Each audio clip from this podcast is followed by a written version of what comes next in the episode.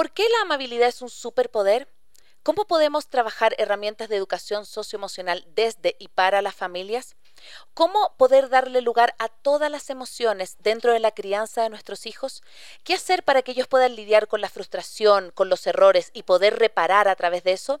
En este hermoso capítulo nos acompañó Aurora Díaz, autora del libro El corazón de mi abuela e impulsora de la campaña El poder de la amabilidad, para ver cómo desde herramientas prácticas y concretas desde el seno de la familia podemos trabajar como la amabilidad cambia corazones. Acompáñanos. Hola, soy Cone Aitken y yo Paz Dávila. Somos Maternidades Imperfectas, una plataforma que acompaña, empodera e inspira a las mujeres madres a vivir la maternidad como un espacio de autoconocimiento, fuerza y crecimiento personal. Guiamos a las madres desde la maternidad que vivimos hasta la que queremos vivir. Nos interesa reescribir las historias de las mujeres madres, reflexionando y visibilizando maternidades reales, honestas y diversas, alejadas de los juicios y los dogmas que pesan sobre nosotros. Queremos guiar a las mujeres a encontrar su propia voz en la maternidad, a ponerla a su favor y a convertirla en una experiencia de poder y de equilibrio. Nos ilusiona acompañarte a florecer en la maternidad. Bienvenidos. Hola a todos, hola a todas, bienvenidos a un nuevo em, vivo de maternidades imperfectas. Arrancamos marzo ya, el tercer mes del año. Gracias a todos quienes se están conectando a través de la 101.7 y a través también de la señal web y también a través de nuestra señal de, eh, Facebook Live y de YouTube del canal de Maternidades Imperfectas. El día de hoy estamos súper, súper contentas porque vamos a entrevistar a una amiga de la casa. Em, ella es ecuatoriana, es Aurora Díaz y vamos a hablar de bastantes temas, pero siempre enfocado a la educación emocional, de estrategias de educación emocional para las familias y también vamos a hablar acerca de el poder de la amabilidad. Un libro hermoso, hermoso, hermoso es El corazón de mi abuela que sacó la Aurora el año pasado, así que ahí vamos a hablar de todo un poquito. Bienvenida Aurora Maternidades Imperfectas. Muchísimas gracias, Cone. Para mí es un gusto estar aquí contigo eh, y, un poco colaborar y conversar en este espacio tan hermoso que ustedes han creado con, La Paz de Maternidades Imperfectas. Siempre que escucho los programas, eh, me, me llena mucho el corazón porque siento que es un espacio súper amplio por un lado y súper real y súper eh, orgánico, como un poco estábamos contando. Y siento que eso es lo que nos hace falta a las mamás. Espacios donde podamos conversar abiertamente sobre la realidad de la maternidad, que si bien es cierto es un momento hermoso, también es un momento muy retador para nosotros como mujeres. Entonces, muchísimas gracias por, por la invitación y por crear estos espacios tan lindos. Gracias, mi querida Aurora, a ti. Y, quiero primero, bueno, nosotros siempre partimos eh, que las personas se presenten para que quienes nos estás escuchando hoy día a través de la 101.7 digan, ¿y quién es Aurora? Cuéntanos un poquito eh, de ti, de dónde también nació este, este como interés yo lo sé porque también la conozco a la Aurora, pero para los que no la conocen, ¿de dónde nació también este interés de dedicarte a temas de eh, desarrollo emocional, eh, también de, maternidad? Cuéntanos un poquito de, tu, de tu trayectoria. Bueno, yo soy Aurora Díaz, principalmente mamá de Agustín y de Valentina, mis dos hijos. Em, y siento ¿Qué edad tienen ellos? Valentina tiene 11 años, Agustín tiene 5.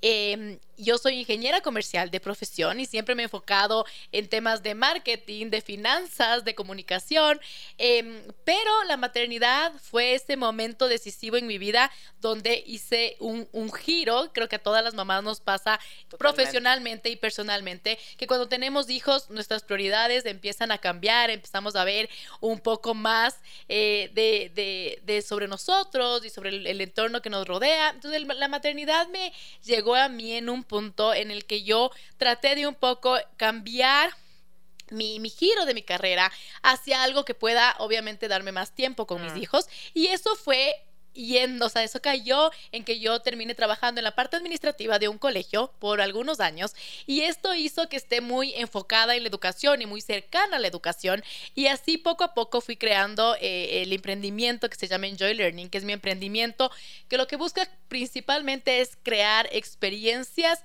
de aprendizaje divertido para las familias y ahora también eh, crear herramientas educativas para profesores, para educadores y para familias que puedan utilizar en los niños. Mi emprendimiento nació como un emprendimiento de cajas, de actividades, de experimentos eh, por suscripción mensual.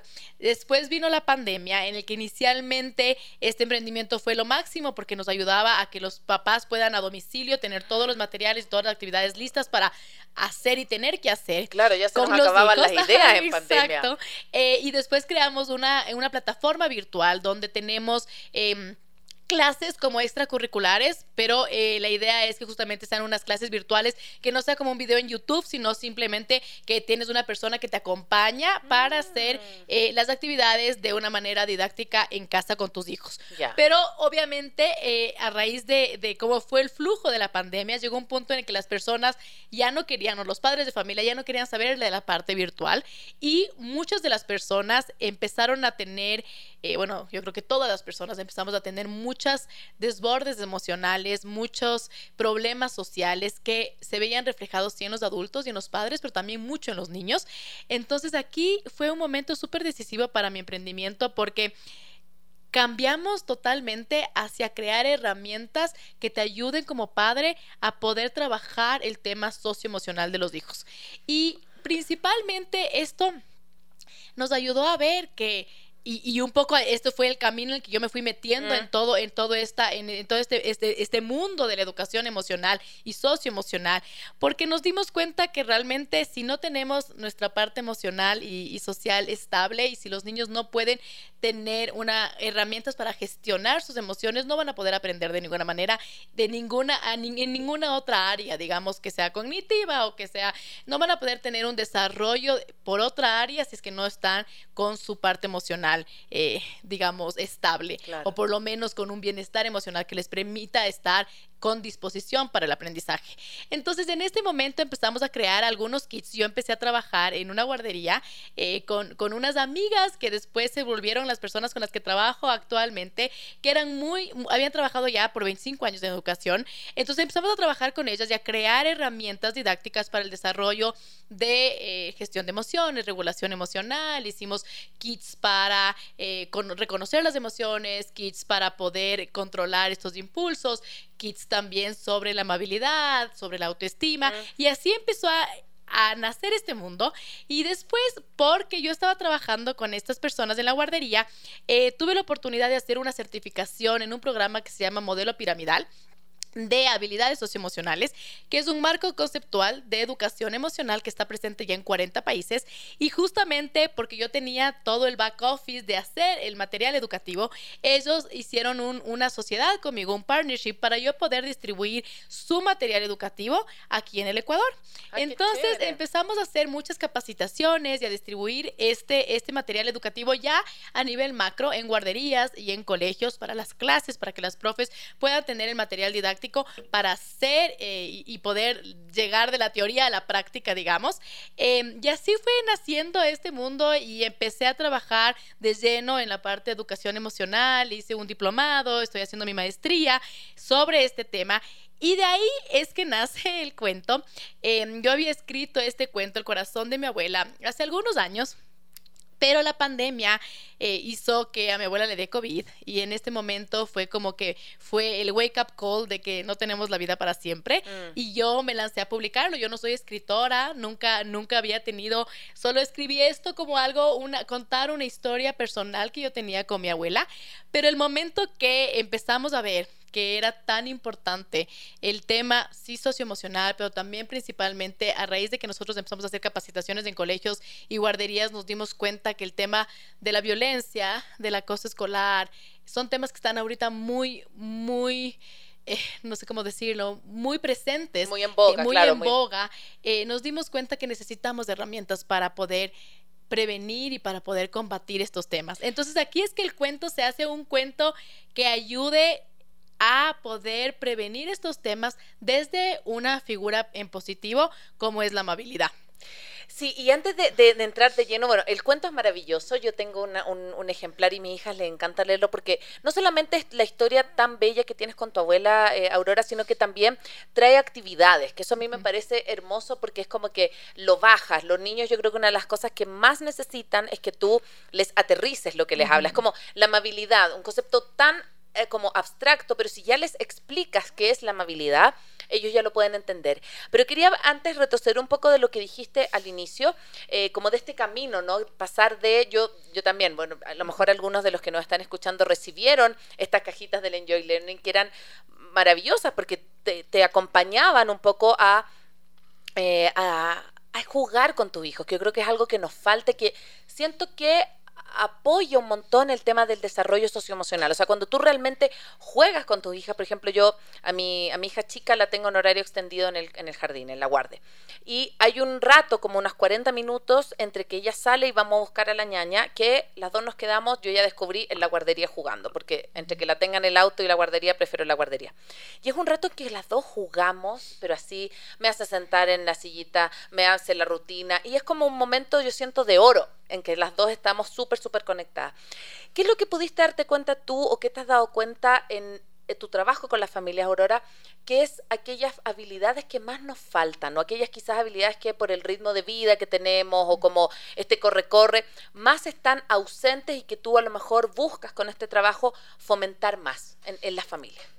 Sí, justamente con em, Enjoy Learning nace de que yo siento, y por eso es el nombre, disfrutar de aprender. Para mí, mis papás y principalmente mi papá siempre fue el que nos dijo que tenemos que disfrutar de todo en la vida, porque todo en la vida es un aprendizaje. Y a mí se me quedó esto súper grabado como un dogma de vida que quiero transmitir ahora a mis hijos, porque eso es un poco lo que nos falta, el disfrutar de nuestros hijos, el disfrutar de la vida y siento que ahora el mundo se mueve tan rápido como tú lo decías que perdemos estos momentos de conexión. Y si algo está claro es que nosotros queremos corregir a nuestros hijos, que queremos que nuestros hijos sean disciplinados, queremos que nuestros hijos sean eh, obedientes hasta cierto punto, pero sin, sin conexión nunca va a haber corrección.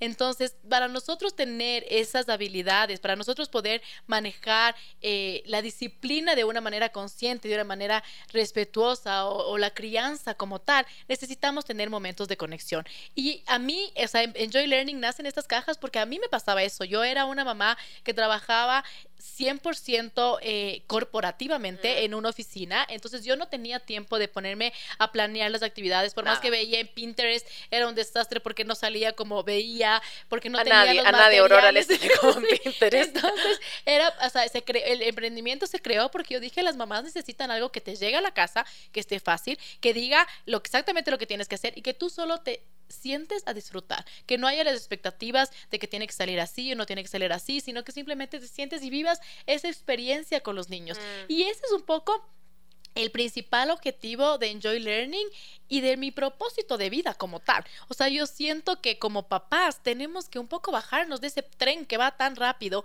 y decir, ok, o sea, la, la, infancia sí es dura, pero pasa súper rápido. O sea, yo siento que mi hijo de cinco años nació ayer y que ahorita ya tiene cinco años y que ahorita es una personita que, que ya es determinada, que ya tiene sus propias decisiones, que ya pone sus límites y eso es lo que yo quiero irle eh, inculcando porque nosotros venimos de una crianza basada en el miedo nosotros venimos de una crianza en la que la autoridad y de la autoridad mm. en la que nuestros papás probablemente era su manera hacían lo mejor que podían porque era su manera en la que ellos sabían que nosotros íbamos a funcionar como un reloj un reloj suizo mm. que simplemente hacíamos los que lo que lo que nos decían y punto pero ahora la vida ya no es así nosotros necesitamos seres humanos que puedan tomar sus propias decisiones, que sean responsables de sus decisiones, que sepan que todo tiene una consecuencia, porque la información está, la, la información y las oportunidades están. Vivimos en un mundo tan globalizado y con tanta información que más bien el reto es poder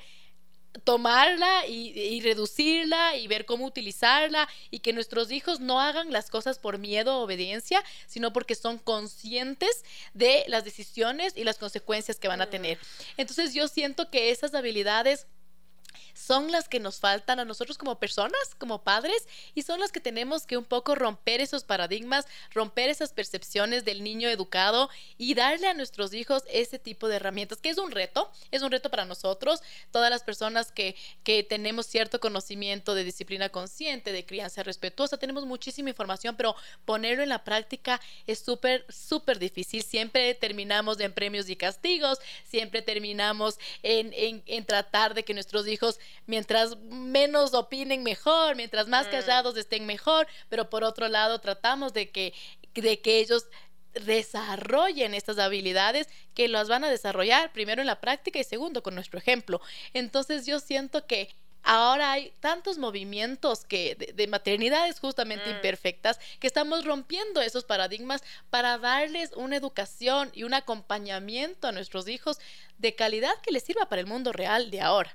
Entonces, un poco así ha ido y, mi emprendimiento, si tú ves todo lo que ha ido experimentando, te das cuenta que un poco caemos en eso. Que yo, si bien es cierto, incluso en, en, mis cajas tenía muchas cajas con y muchas actividades con contenido educativo que te enseñaban cómo funcionaba el espacio, que cómo es esto, sí de una manera didáctica y lúdica, pero por otro lado necesitamos que a raíz de esta experiencia divertida tengamos oportunidades de otro tipo de desarrollos, o sea, o de otro tipo de aprendizajes. En mi cuento, por ejemplo, sí, el cuento es una herramienta educativa, pero lo que más es, es el que tú te sientes, hables sobre la amabilidad y se abra una ventana de conversación entre padre e hijo de qué es lo que está pasando, qué significa para ti ser amable, cómo tú estás siendo amable en tu trabajo. Entonces, un poco es, es eso, o sea, es crear esas experiencias de conexión en familia, como tú dices, pero obviamente teniendo algo físico, algo lúdico, algo dinámico. Es que yo siento, Aurora, que ese es como el clavo, porque yo creo que, em,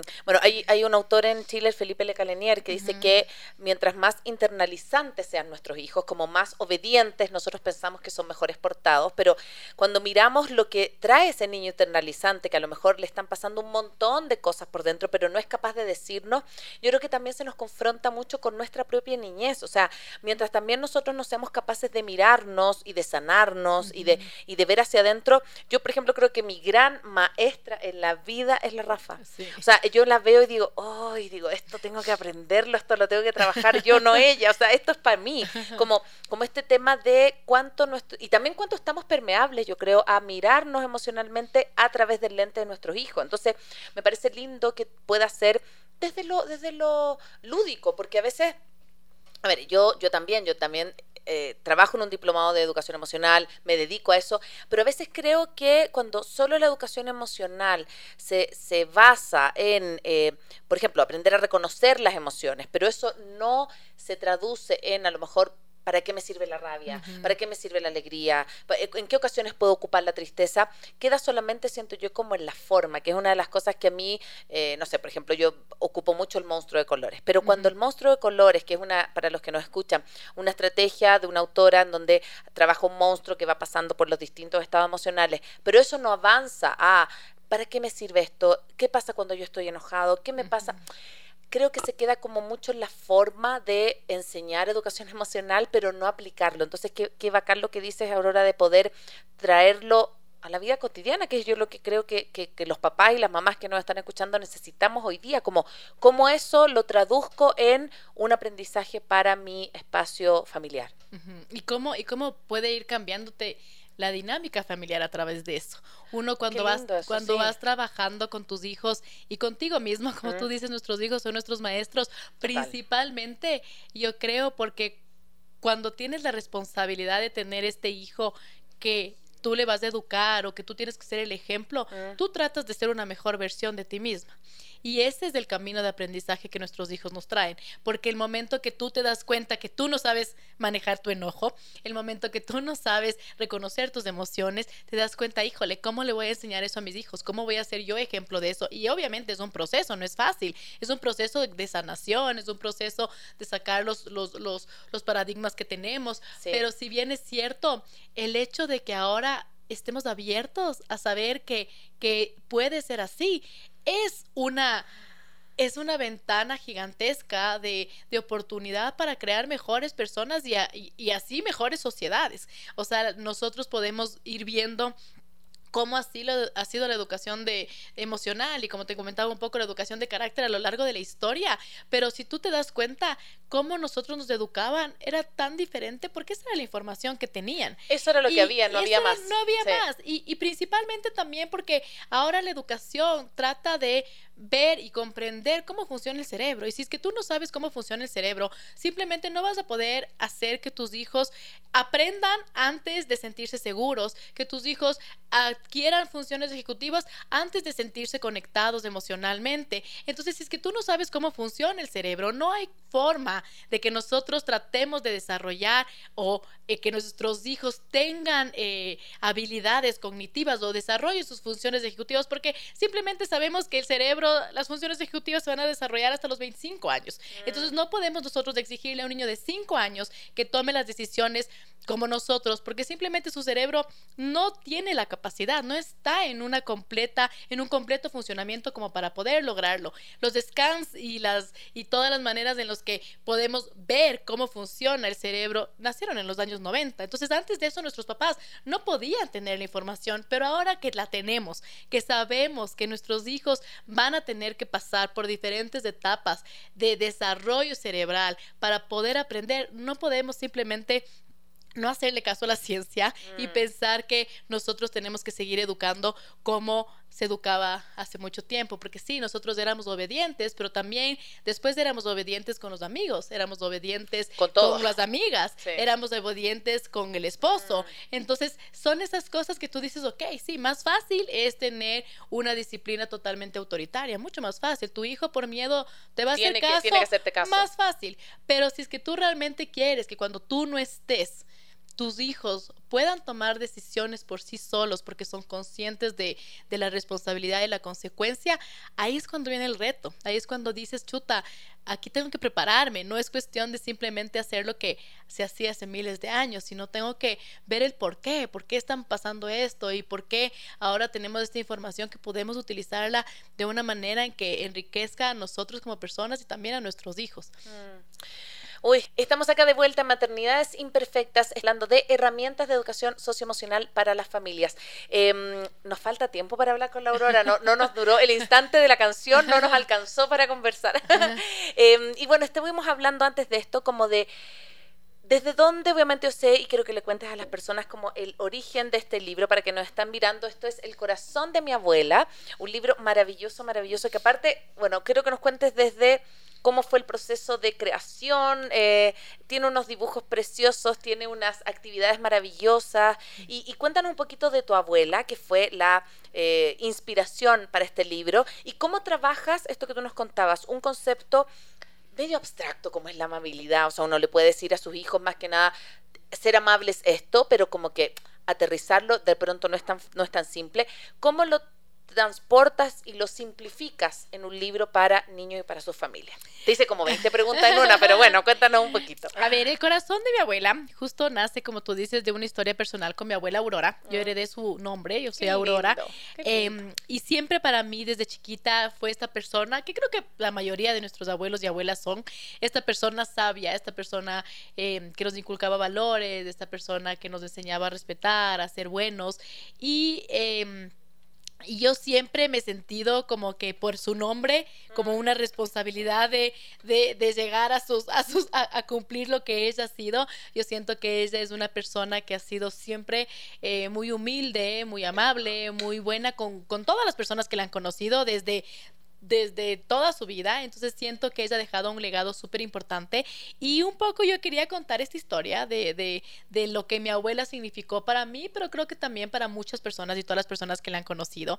Entonces el cuento nace porque yo escribo esta historia sobre lo que mi abuela me, me decía de que de qué significa ser bueno y ser amable y que ella decía que eh, los sueños se cumplen y que su, su sueño fue siempre eh, ser una buena persona a través de la mirada de todas las personas. Entonces, un poco el cuento te habla sobre este poder mágico de la amabilidad. Ella me decía siempre que la amabilidad abre todas las puertas y ventanas del mundo. Ella me decía que que la amabilidad es universal, que es transformadora, que no importa el color de tu piel, que no importa de dónde seas, que no importa tus creencias, que ser amable es lo mismo ser amable aquí o ser amable en China o en ser amable en cualquier lugar. Entonces que la, la amabilidad es esa herramienta con lo que tú puedes transformar el mundo y ella siente que ha cumplido su sueño transformando el mundo a través de siendo amable. Solo quiero, perdón, solo quiero comentar acá algo hermoso para que la gente, bueno, se entusiasme y también pueda comprar este libro. Después la, Aurora nos va a contar dónde, pero hay una parte hermosa que para mí es la favorita de este libro que dice, pero abuela, ¿qué es ser amable? Entonces está la aurora chiquitita con la aurora grande y dice, hacer feliz al que está triste, saber que tus palabras son poderosas, ser agradable y ayudar a las personas, escuchar con atención, respetar, agradecer y amar o sea, inspirador total. Síguenos contando, Aurora, de, cómo se siguió gestando esto. Bueno, el cuento yo lo escribí, pero obviamente como no soy escritora, yo siempre tenía ese miedo a la exposición que le estábamos conversando, de, de, que esto era una historia personal que yo le quería dar a mi abuela como un regalo de Navidad, como para demostrarle el legado que ha dejado en mí. Pero justo con, con mi amiga, la artista ecuatoriana Carolina Vallejo, yo le conté este proyecto, le conté la historia, leyó el cuento y ella me dijo, Auro, esto tenemos que mostrar al mundo, esto es algo que es muy valioso como para que se quede solo en una historia personal suya. Ella trabaja con un equipo maravilloso que son sus dos primas, que la Goita Vallejo hace toda la parte eh, de diagramación de cuentos infantiles y la Isa Guarderas es una editora independiente. Entonces fue como Yo que... conozco a la Isa, amiga mía, linda. Fue el, eh, fue el, trío perfecto. Entonces entre las tres me animaron a, a que este proyecto se vuelva un proyecto... Eh, real. Entonces el proyecto comenzó como un cuento infantil que íbamos a lanzar, pero después nos dimos cuenta que era importante que tenga como una campaña atrás del poder de la amabilidad y a esta campaña se sumaron muchas empresas, muchos centros educativos, muchas personas, eh, demostrando su talento y utilizando su talento para ayudarme a que este cuento, lo que tú decías, de ser un algo, abstracto, se vuelva más real. Entonces, por ejemplo, la Caro Vallejo hizo todas las ilustraciones, eh, por ejemplo, la Moni Payares de Forzabú hizo una canción sobre el cuento y también el cuento, obviamente, siguiendo la línea de Enjoy Learning, eh, de que sea algo didáctico. Al final pusimos unas actividades como un árbol de la amabilidad, en el que tienes un corazón y puedes tú ir pintando para celebrar actos amables de nuestros hijos cada día. Tenemos un calendario de actos amables donde los niños literalmente pueden tener ideas de cómo pueden ser amables en su día. Entonces, esto hace que lo que tú dices, que podamos como aterrizar la idea y decir, ok, ¿qué significa ser amable? Entonces, por ejemplo, mi hijo, hoy jugué con el niño le vi que no estaba jugando con nadie en el recreo. Y vamos a celebrar esto y vamos a poner un corazón. Y fuiste un niño amable por, por este acto específico. Porque la amabilidad, como tú antes estabas diciendo, no es algo que que, que, es como el fin del sueño, digamos, es mm. algo cotidiano. O sea, amable tú puedes ser el momento que entras y saludas a las personas, el momento que no siempre estás en el celular y estás prestando atención a la otra persona. Entonces, en esos actos pequeños cotidianos, solo el hecho de estar consciente ya te hace que tú estés todo el tiempo pensando, ok, tengo que ser amable y quiero ser un, quiero ser un ejemplo para mis hijos, incluso para mí, que me metí en toda esta campaña gigante, que el cuento y todo. Ahora yo soy más consciente de entrar a un lugar y saludarle al guardia, entrar a un lugar y agradecer a la persona que me está ayudando, porque tú poco a poco estás, ok, o sea, yo quiero tener esto como parte de mi ADN, quiero que esto sea parte de mi ser y he podido, he podido vivenciar de una manera súper, súper linda y súper eh, con, esperanza, digamos,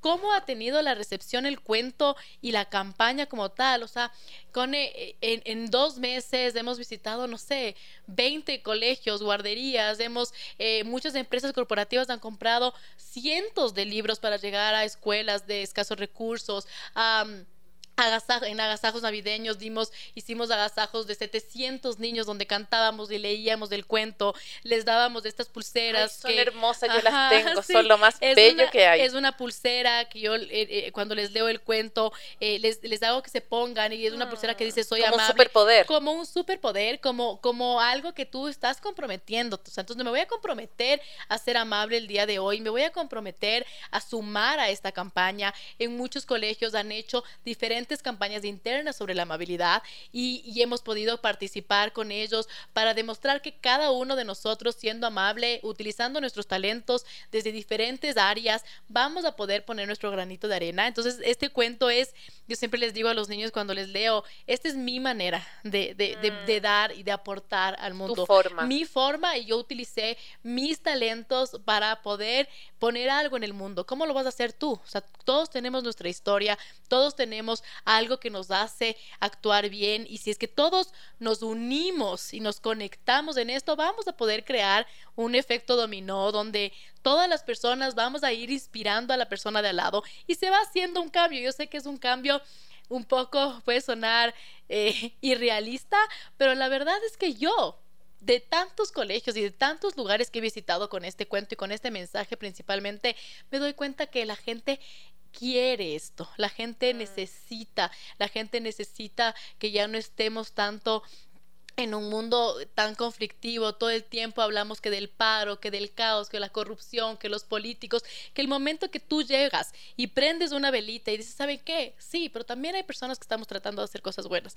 también hay esperanza, también podemos unirnos a hacer cosas buenas. Empiezan a salir y a salir y a salir y han salido proyectos maravillosos, la gente ha sido súper... Eh, eh, bondadosa, súper generosa, incluso con las ganancias del cuento, un porcentaje de las ganancias del cuento están, van, van a ir eh, para un proyecto de educación emocional que estamos haciendo con Liberen a los Niños, que es un movimiento eh, liderado por Claudia Tobar de la San Francisco.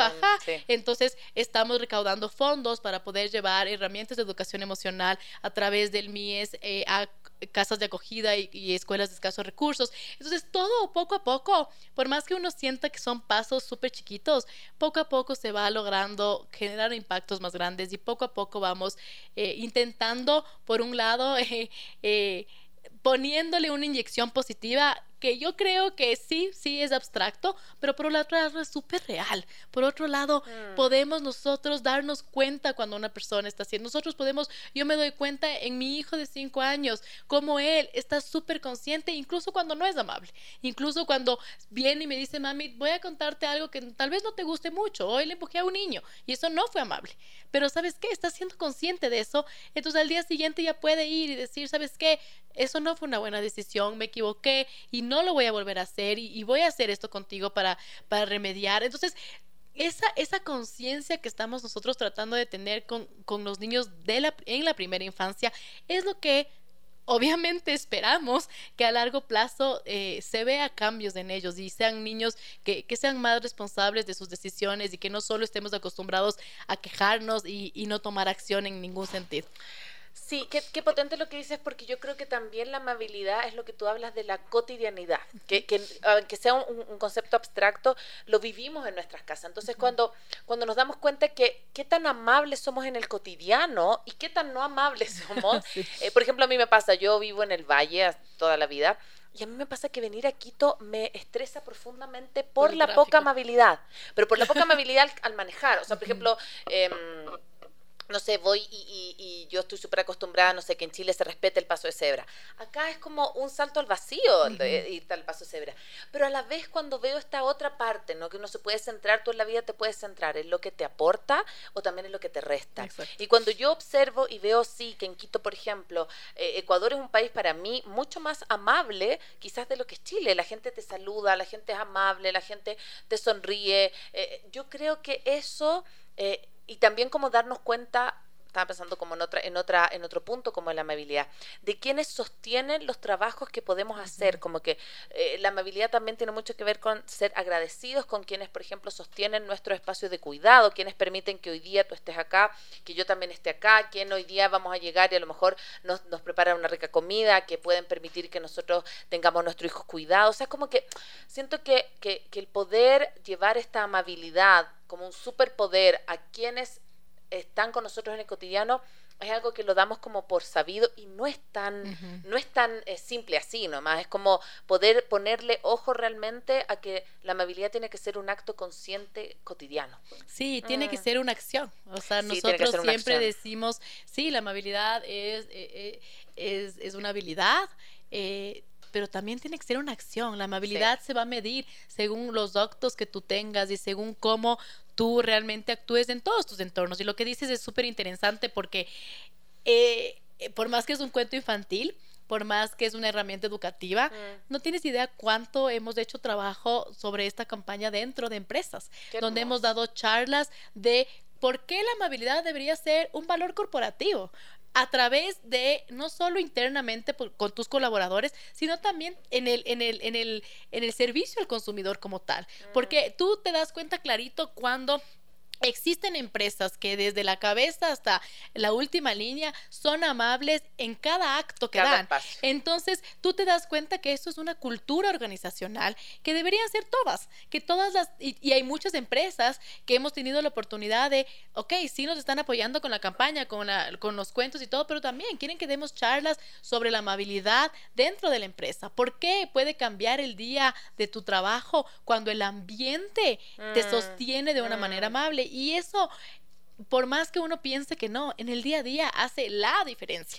En el día a día, si es que tú estás en un ambiente donde todo es conflicto, si tú estás en un ambiente laboral donde eh, las personas en vez de buscar soluciones buscan culpables, donde tú estás todo el tiempo siendo presionada de una manera, a cuando tú estás en una empresa donde realmente se valora y se respeta lo que tú haces, donde toda la gente se trata como cultura de una manera amable, de una manera respetuosa, eso va a hacer la diferencia incluso en todos tus, tus, ingresos, en todo, en, que, qué también te va a ir a ti como empresa como tal, porque eso es parte de cómo tú, tú haces que la gente pertenezca a algo y cuando tú te das cuenta que si es que tú comienzas, a mí me pasa, por ejemplo, lo que decías del tráfico, yo si algo soy mala es manejando, mi esposo se ríe porque yo... no es tu habilidad, no es tu habilidad. No, esa es una de, de, de mis debilidades, pero así grandes, o sea, yo soy la típica que me choco con la vereda de un lado, con la vereda del otro lado, con el delante y con el de atrás.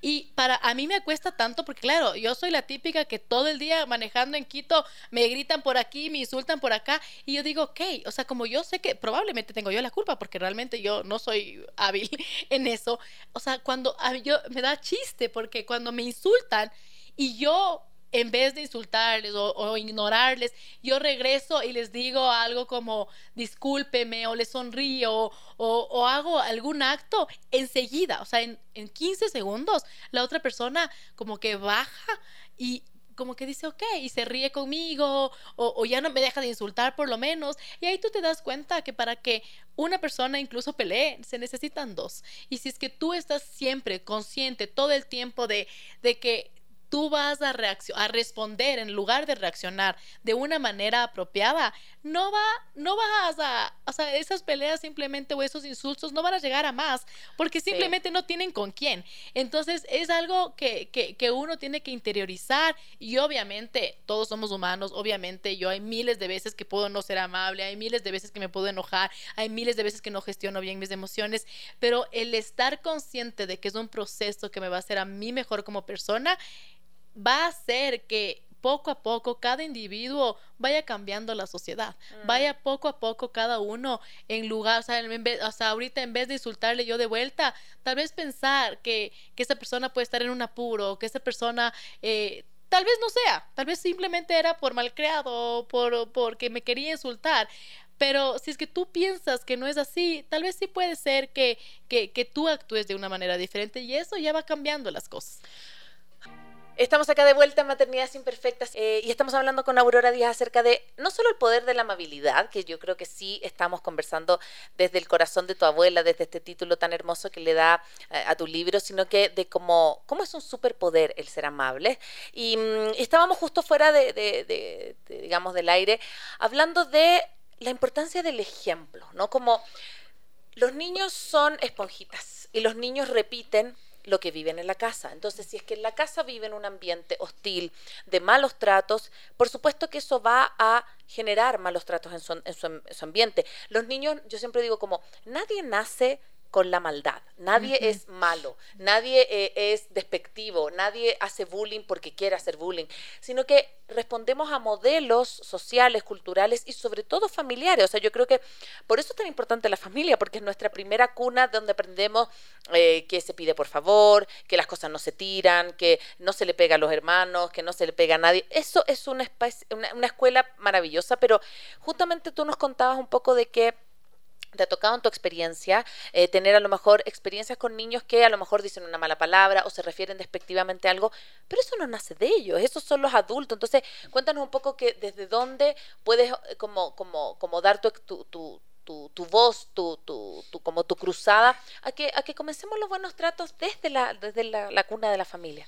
Sí, justo conversábamos con Cone porque realmente nosotros como adultos somos la primera voz interna de nuestros hijos. Totalmente. Nuestros hijos no tienen inicialmente esta voz interna que les dice de hacia afuera, sino hacia adentro. Y nosotros somos esas personas que tenemos que estar súper conscientes de que ellos todo el tiempo nos están escuchando. Mm. Incluso hay estudios que dicen que los niños aprenden más de la relación que tiene el papá con la mamá, de cómo tú le puedes tratar a tu hijo. Entonces tú le puedes tratar a tu hijo perfecto, ser la, la, la, la, no sé, la persona que hace todo con crianza respetuosa, que le respeta, que le trata amable, pero si el niño está viviendo en un entorno donde el papá y la mamá, donde los abuelos o donde los adultos se están tratando de una manera despectiva, de una manera irrespetuosa, de una manera hostil simplemente, eso es lo que el niño va a aprender como su base. Y, y la familia es la primera, lo que tú dices, la primera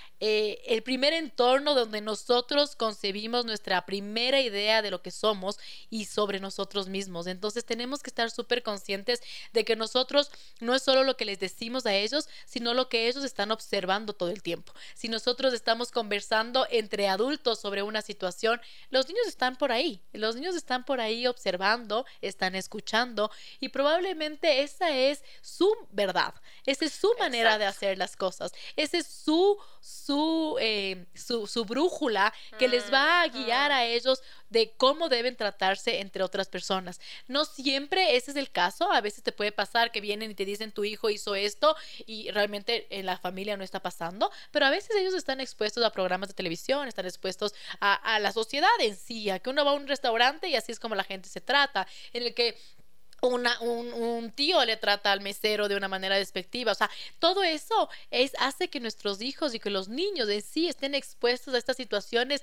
que se convierten en su realidad. Entonces mm. nosotros como adultos tenemos que primero trabajar en nosotros mismos y toda la parte socioemocional, primero todos los cambios comienzan en nosotros y por eso hay una responsabilidad y un reto tan grande, porque para que nosotros podamos trabajar en algo con nuestros hijos, nosotros debemos ser primero el ejemplo. No sirve de nada que yo le diga a un niño, para gestionar el enojo, tú tienes que hacer paso uno, paso dos, paso tres y paso cuatro, pero cuando yo estoy en una circunstancia de enojo, exploto de una manera efusiva que no sirve absolutamente de nada.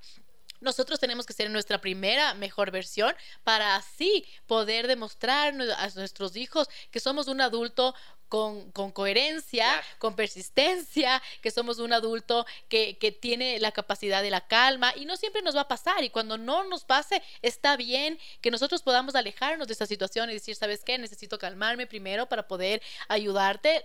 yo también estoy teniendo un momento difícil porque nosotros somos eh, e, ese ejemplo que está ahí visible para nuestros hijos y no tenemos que ser perfectos y un poco eso es lo que tenemos que sacarnos la perspectiva, pero tenemos que estar en desarrollo, en proceso, trabajando en nosotros mismos y eso es lo que nuestros hijos tienen que también observar y, ver.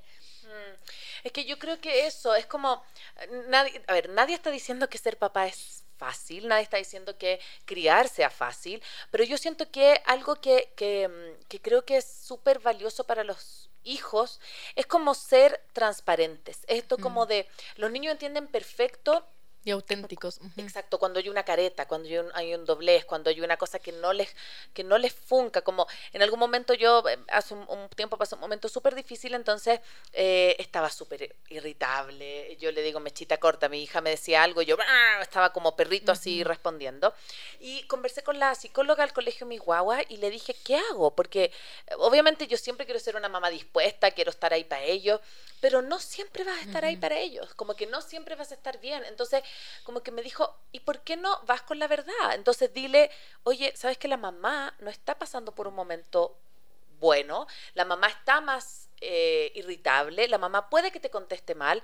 pero no por eso te dejo de querer, no por eso mi amor a ti, no sé, eh, eh, se ve disminuido, pero tienes que tenerme paciencia, así como yo te tengo paciencia a ti, te pido disculpas, pero como que quiero que sepas que en esto estoy.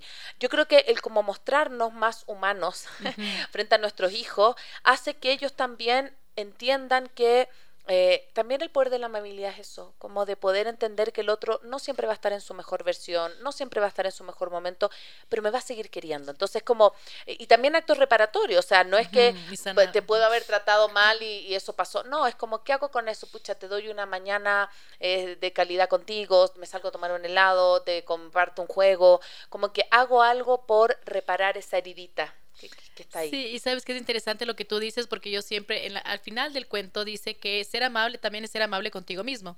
y, y cómo ser amable contigo mismo es, entonces dice, por ejemplo, cuidar tu cuerpo, tu mente y tu corazón, y por supuesto, estar orgulloso de ti, de tus logros y de tus fracasos. Y siempre me pasa con los niños un poco más grandes que dicen, ¿y cómo? ¿Cómo voy a estar orgulloso de mis fracasos? ¿Por qué pones eso? O sea, como que no les cuadra. Y es porque siempre vivimos en este mundo de la competencia, de que queremos que nuestros hijos sean el mejor, de que queremos que nuestros hijos sean eh, eh, el que gana todo. Y un poco también enseñarles que el ser amable contigo mismo es también saber que tienes debilidades, también saber que vas a fracasar, también saber que tú le vas a amar cuando él también se equivoque, porque si bien es cierto podemos amarles cuando están haciendo todo bien, es aún más importante en los momentos en los que no están tomando buenas decisiones, estar ahí presentes y disponibles y con ese amor, porque a la final yo siento que si no, se pierde lo que tú dices, la realidad, porque no siempre van a ser esos las cosas que nosotros queramos. No siempre nosotros vamos a estar 100% en nuestro mejor estado para poder atenderles. Y, no está, y está bien como tú lo hiciste, hablar con tu psicóloga y pedir ayuda. Y eso también es parte de la maternidad. También es parte de la maternidad. Y a mí me pasa incluso cuando tú tienes como que este equipo con tu pareja y tú puedes decir, ¿sabes qué? En este momento yo no puedo, estoy, estoy irritable. No estoy disponible. no este estoy disponible, por mm. favor ayúdame. Y eso también es parte de que nuestros hijos vean cómo realmente es la realidad y por qué no podemos eh, nosotros esconder esas emociones, si no tenemos que aprender a transitar por esas emociones, ¿no es cierto? Siempre me dicen a mí, hay, un video súper lindo que dicen, eh, yo no quiero que mis hijos sean felices y eso es un poco contradictorio de, del sentido de la vida, digamos, pero yo no quiero que sean felices porque cuando tengan un duelo, quiero que experimenten la tristeza. Mm. Cuando sientan que algo fue injusto, quiero que sientan la frustración y que puedan salir de eso de una manera con resiliencia, pero quiero que no siempre su, su goal o su objetivo sea la felicidad, porque la felicidad es una de las emociones, pero también tienes que tú transitar por todas y poder salir adelante y ese es el verdadero logro, o sea, esa es la verdadera plenitud. Es que lo que pasa es que yo creo ahora que estamos en un momento en donde solo se premia estar contentos, como que es la cultura, me parece, sí, de la felicidad y de estar como siempre bien, pero yo también creo que es como... Eh, está bien no estar bien.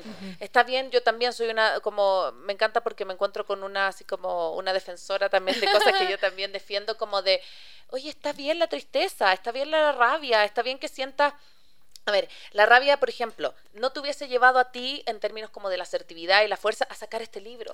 Tú tocaste puertas, eh, yo lamentablemente se nos topó cuando la, Aurora lanzó su libro, teníamos otro, otro lanzamiento con La Paz, entonces no la pudimos acompañar, pero, pero la, cantidad de gente que moviste para el lanzamiento de este libro fue impresionante. O sea, yo decía, wow, esto solo se, se, se, genera con la fuerza, con la rabia, con... Si hubiera sido como solo la alegría, claro, y no da espacio a la pasión, este libro no sale. Entonces, como que si le enseñamos a nuestros hijos que hay momentos para cada emoción, que cada emoción tiene su lugar, no solamente estamos criando hijos que van a tener esta opción de, de a ver, de no sentirse avergonzados de llorar, de no sentirse eh, eh, como, hoy es que las mujeres no, no, se enojan, ¿no? Y que, que bravo que eres, sino que, los niños no lloran. Sino que está bien, que está súper bien. O sea, como que yo miro y digo, wow, qué tremendo trabajo que tenemos, porque yo nuevamente en algún momento le decía a mi mamá, ¿cómo criabas tú? ¿Cómo criaste a cuatro? Así nomás me decía, como con, con intuición. Sí, no, no tenía tanto libro, tanta cosa, pero una vez que ya sabemos, no nos podemos hacer los locos. O sea, ya tenemos ese, esa herramienta en nuestras manos, ¿qué hacemos con ella? Eh, estamos cerrando ya nuestro programa con la Aurora, yo me quedaría horas hablando con ella. Eh, ha sido muy enriquecedor tenerte acá, de verdad, te agradezco mucho que compartas esto con nuestra comunidad y quiero ya dejarte los últimos minutitos para que puedas contarle a nuestra audiencia cómo te encuentra, dónde encuentra el libro, cómo hace para comunicarse contigo y poder a lo mejor incluso recibir a lo mejor alguna charla. Cuéntanos un poquito ya más aspectos logísticos. muchísimas gracias. Me ha encantado a mí también eh, conversar contigo y, espero que sean muchas más veces. Em, eh, bueno, eh, me pueden encontrar a través de Enjoy Learning en Instagram y en redes sociales como Enjoy Learning Ecuador. En Instagram está como enjoylearning.ecuador. ahí subimos contenido todo el tiempo sobre las diferentes herramientas educativas, pero también sobre educación emocional, sobre temas de crianza respetuosa, sobre temas de bienestar emocional. Em, el, el cuento como tal lo pueden comprar directamente en nuestra página web, igual es enjoylearning.es, o también está en algunas librerías, como en Diablo del Paso San Francisco, en el Oso Lector, en Rayuela, en el Pompom en Cumbayá, están en algunos lugares que también podrían adquirir el cuento. Y también, como lo que tú decías, nosotros también hacemos capacitaciones del modelo piramidal con herramientas educativas eh, para familias, para colegios, para eh, psicólogas, para centros terapéuticos, que también estamos muy disponibles y tenemos muchas opciones. Entonces, si es que a alguien le interesa, también nos puede contactar para eso. Incluso corporativamente también hacemos charlas sobre diferentes temas eh, de, socioemocionales. Em, mi celular, por ejemplo, es 0999-742-981 si me quieren contactar directamente. Pero igual el Instagram es como la manera en la que me pueden contactar directamente. Yo siempre estoy ahí respondiendo y compartiéndoles un poco de, mi día a día y un poco de, de, de la experiencia que estoy viviendo de transformación de mí misma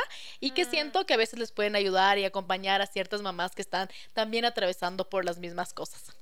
Muchas gracias Aurora, de verdad. Y a todos quienes nos acompañaron, recuerden que este capítulo se va a reprisar este domingo 5 de marzo a las 12 del mediodía y ya va a estar en unos días más en formato podcast en iTunes y en Spotify.